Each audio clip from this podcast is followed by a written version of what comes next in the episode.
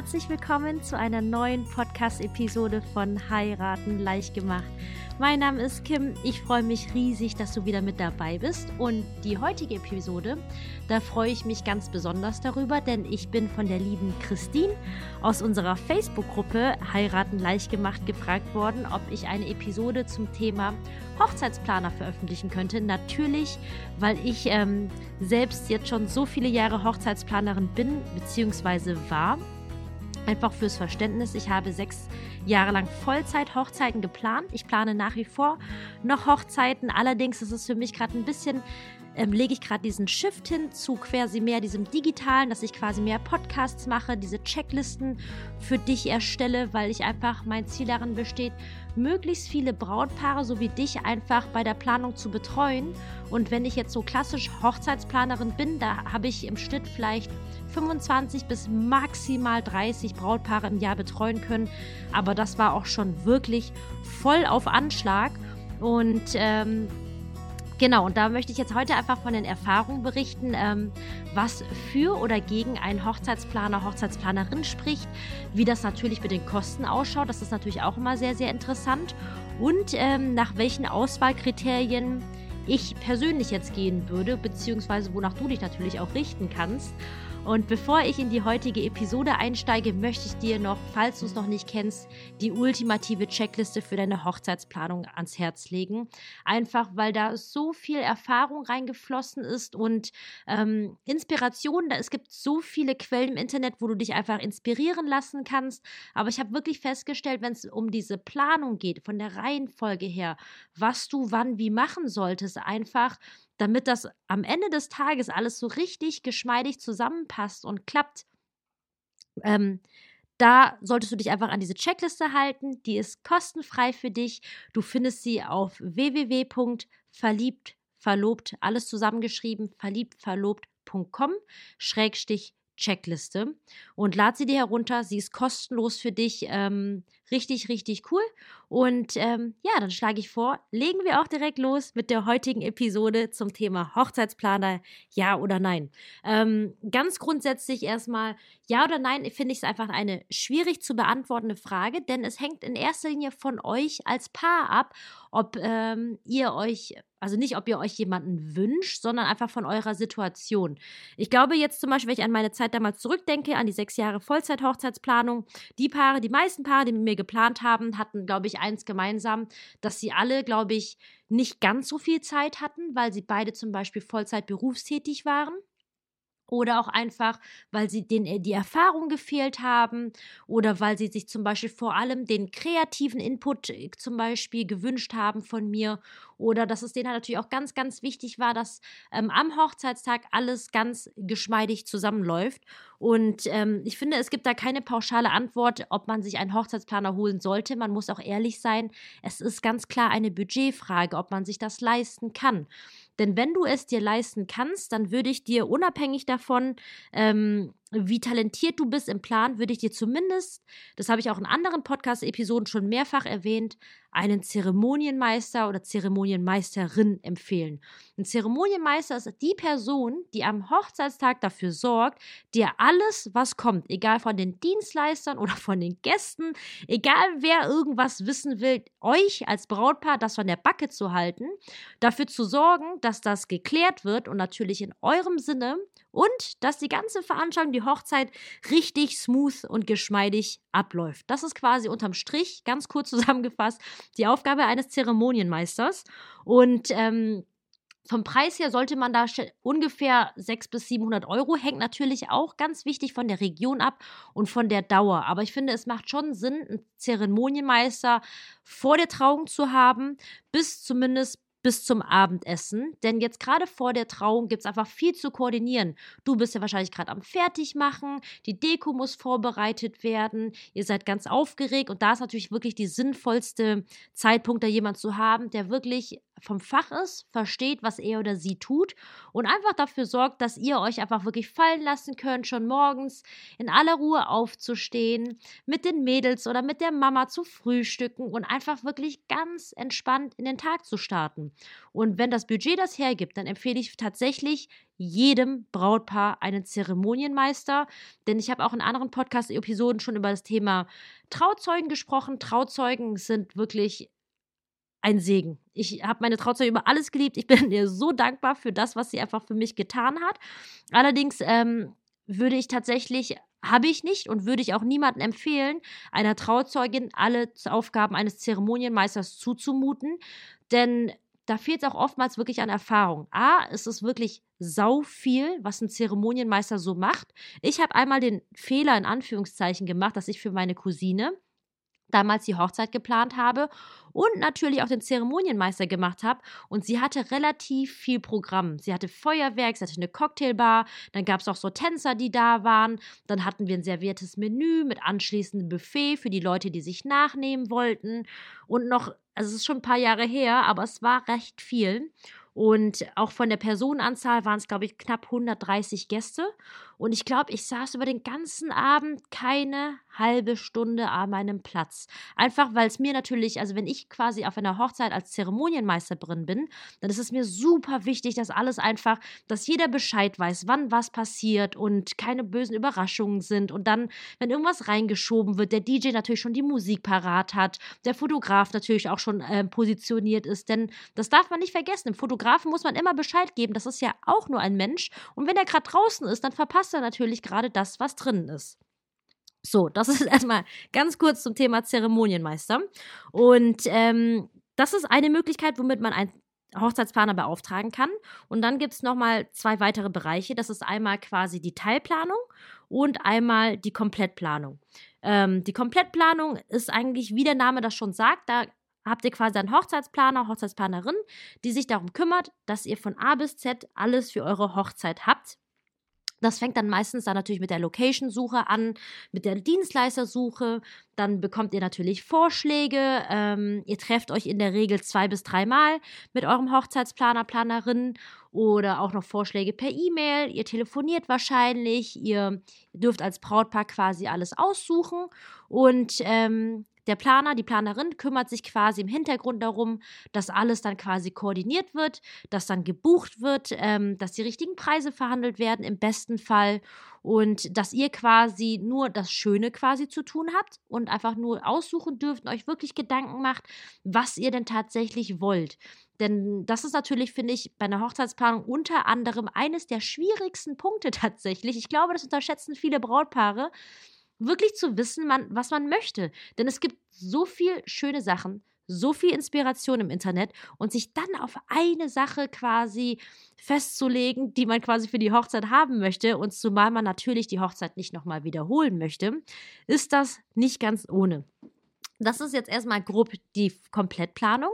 Und eine Teilplanung ist, wie der Name es schon sagt, ähm, man plant nur Teile. Das ist quasi sinnvoll für Paare, die einfach A schon angefangen haben, mit ihrer Hochzeit zu planen oder auch einfach allgemein genügend Zeit haben und auch vor allem Spaß dabei haben, das Ganze noch weiter zu planen und sich zum Beispiel nur bei einzelnen Bereichen zum Beispiel Hilfe holen. Da hatte ich zum Beispiel Brautpaare, die gesagt haben, hey Kim, wir brauchen dich bei der Location-Suche, wir brauchen dich bei der Einladungskarten und als Zeremonienmeisterin, so als Beispiel. Und dann habe ich quasi für die Paare ein individuelles Paket geschnürt. Und das sind unterm Strich die drei Möglichkeiten, ganz grob sage ich jetzt nur, ähm, die ihr habt, um mit einem Hochzeitsplaner zusammenzuarbeiten. Natürlich kann das noch von Planer zu Planerin natürlich abweichen. Und ähm, bei mir war es so, am häufigsten haben die Paare tatsächlich den Full-Service gebucht, also sprich die Komplettplanung. Ähm, ist für mich natürlich auch einfacher gewesen. Denn bei einer Teilplanung ist es manchmal ein bisschen schwierig, weil man natürlich nur für Teilbereiche verantwortlich ist. Und wenn dann andere Dinge nicht so ganz rund laufen, ist es natürlich schwierig, ähm, dass das alles wirklich dass das alles wirklich wie ein Zahnrad zusammenpasst. Und deswegen haben viele Paare auch aus dem Grund, auch wenn sie schon angefangen haben zu planen, trotzdem bei mir die Komplettplanung gebucht, weil sie einfach wollten, dass alles aus einer Hand ist tatsächlich. Das erstmal nur für dich als Überblick, was Hochzeitsplaner so machen. Dann natürlich, nächster Punkt, Kosten. Super wichtig. Da äh, möchte ich natürlich auch sagen, dass die Kosten wirklich auch sehr stark variieren. Und genau wie bei der Dienstleistersuche, ein Hochzeitsplaner ist ja nichts anderes als ein Dienstleister, ähm, dass du da natürlich konkret ähm, dir Angebote einholst. Aber einfach für dich jetzt als Richtwert, ein Zeremonienmeister zum Beispiel geht so ab 500, 600 Euro los. Natürlich kommen noch Fahrtkosten drauf. Teilpakete werden individuell geschnürt, zum Beispiel für eine Location-Suche habe ich jetzt so Angebote zwischen 350 und 600 Euro gefunden. Und ähm, solche Komplettpakete sind meistens zwischen 15 und 20 Prozent der Gesamtsumme eurer Hochzeit, wobei ihr schon mit mindestens 1750 rechnen solltet. Das heißt, wenn ihr jetzt für 5000 Euro heiratet, ist es nicht so, dass ihr dann nur 15 Prozent, wenn ich jetzt mal Kopf rechnen könnte. Aber wie gut, dass ich gerade einen Taschenrechner da habe. Das ist ein bisschen peinlich, aber ich bin gerade schon ein bisschen müde in meinem Kopf. Genau, also angenommen, ihr würdet jetzt ein Gesamtbudget von 5000 Euro ausgeben und dann wären 15 Prozent 750 Euro, aber das wäre dann nicht so, dass der Hochzeitsplaner nur 750 Euro kostet. Die meisten Hochzeitsplaner haben quasi so ein Minimum, das sie brauchen, um eine Komplettplanung zu realisieren und das liegt aus meiner Sicht erfahrungsgemäß so bei 1700, 2000 Euro. Einfach nur mal ganz grob als Überblick. So, und jetzt kommen wir zum sehr, sehr spannenden Teil, wozu ich mir einige Gedanken gemacht habe. Und zwar geht es um die Auswahlkriterien. Ich finde es super schwierig, ähm, denn als Hochzeitsplaner, das ist kein geschützter Beruf, müsst ihr wissen. Es gibt ja mittlerweile so hier und da ein paar Zertifikate. Und ich will diese Zertifikate und Auszeichnungen keineswegs schlecht reden. Echt nicht. Aber jetzt nach echt über zehn Jahren in dieser Branche habe ich mittlerweile festgestellt, dass es eigentlich als Hochzeitsplan auf ganz andere Qualitäten ankommt. Und zwar, ja, komme ich gleich einfach noch zu. Und jedenfalls würde ich da halt einfach tatsächlich nicht zu viel drauf geben.